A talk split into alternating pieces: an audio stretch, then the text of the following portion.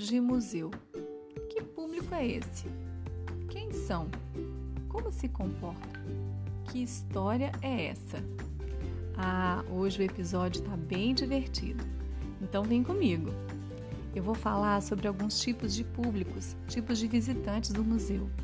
Foi muito engraçado reler alguns escritos que eu fiz há um tempo atrás em um dos meus cursos e vi algumas possíveis características de público. Eu fiquei lembrando daquelas carinhas divertidíssimas dos emojis. Lembra? Pois é, você já vai compreender por quê. Existe um público ativo, aquele sujeito que gosta de ir ao museu, que quer saber das novas exposições. Ele é curioso, elabora sentidos a partir do que vê, observa, ele faz conexões, se esforça para compreender a importância da história e o contexto dos objetos. Esse é normalmente um público que acha o museu interessante, que o questiona e que está aberto para novas experiências. Para você ter uma ideia do que eu estou falando, eu li há dias atrás no post do arroba Clique Museus, que aliás eu adoro acompanhar, porque o objetivo principal deles é democratizar o acesso, é mostrar que visitar os museus pode ser muito agradável e eu concordo demais. Eles trazem muitas dicas, curiosidades e vale a pena segui-los nas redes sociais. Em um post deles, eles colocaram uma frase assim: Eu amo o museu porque três pontinhos. E as pessoas, os seguidores no caso, foram convidados a completar.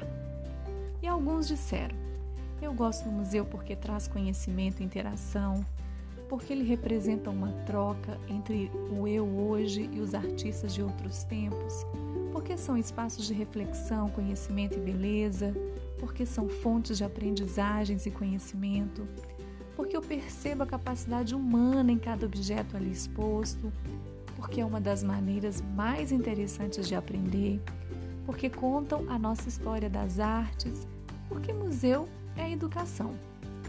Percebe? que esse é um tipo de público que participa, que opina? Existe o público passivo, aquele que visita esporadicamente. Ele não tem grandes pretensões. Ele fica às vezes apático ou indiferente e às vezes desatento. Por outro lado, existe também o não público, ou seja, aquele que não frequenta. E muitas vezes não frequenta por causa de alguma dificuldade de acesso seja o acesso físico, seja porque o valor da entrada não é acessível para todos, seja porque ele desconhece o museu e o que ele oferece e por isso ele não tem nenhuma familiaridade.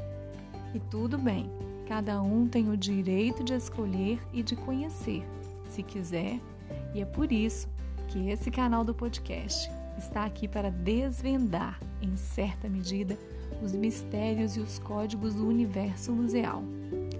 Os museus recebem grupos de públicos diversos e eu já contei sobre isso nos episódios anteriores.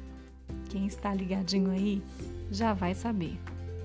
Para atender e dialogar estrategicamente com um determinado público, o educativo trabalha com grupos agendados, grupos organizados, públicos em situação de vulnerabilidade, públicos especiais, público espontâneo, mas dentro desses grupos tem aquele que é impaciente.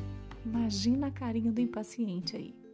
Aquele que pergunta, ele é insistente, faz piadinhas, exige sinceridade do mediador ele quer ter o autocontrole, quer ter segurança nas respostas.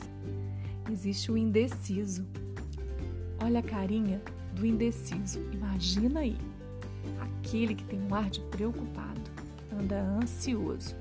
Sempre quer conversar mais e perguntar mais as coisas. Tem um agitado, aquela pessoa inquieta. Normalmente ela interrompe a fala e não tem paciência de ouvir a resposta. Tem o bem-humorado. Já imaginou aí a carinha do bem-humorado? Ah, é aquela pessoa agradável, simpática, de conversa envolvente. Tem o importante, aquele que se acha muito inteligente e ele sempre fala assim: Ah, eu sei, já sei. Tem o detalhista, aquele que quer saber tintim por tintim. Ele não entende muito bem como funciona, demonstra dificuldade às vezes de associar as ideias. Tem até o agressivo. Ele gosta de discutir por qualquer coisa, seja por muito ou por pouco. Ele sempre se acha na razão. Ele não tem paciência para ouvir. Eu me vi em várias dessas carinhas, em várias dessas características. E eu te pergunto: quais as características você mais se identifica? Me conta. Comenta lá no post do Instagram, arroba Jardim de Vivências, ou no direct, ou me manda uma mensagem no e-mail, porque eu vou adorar saber. Bom ter você por aqui. Eu sou a Flávia Oliveira Gama e até o próximo episódio.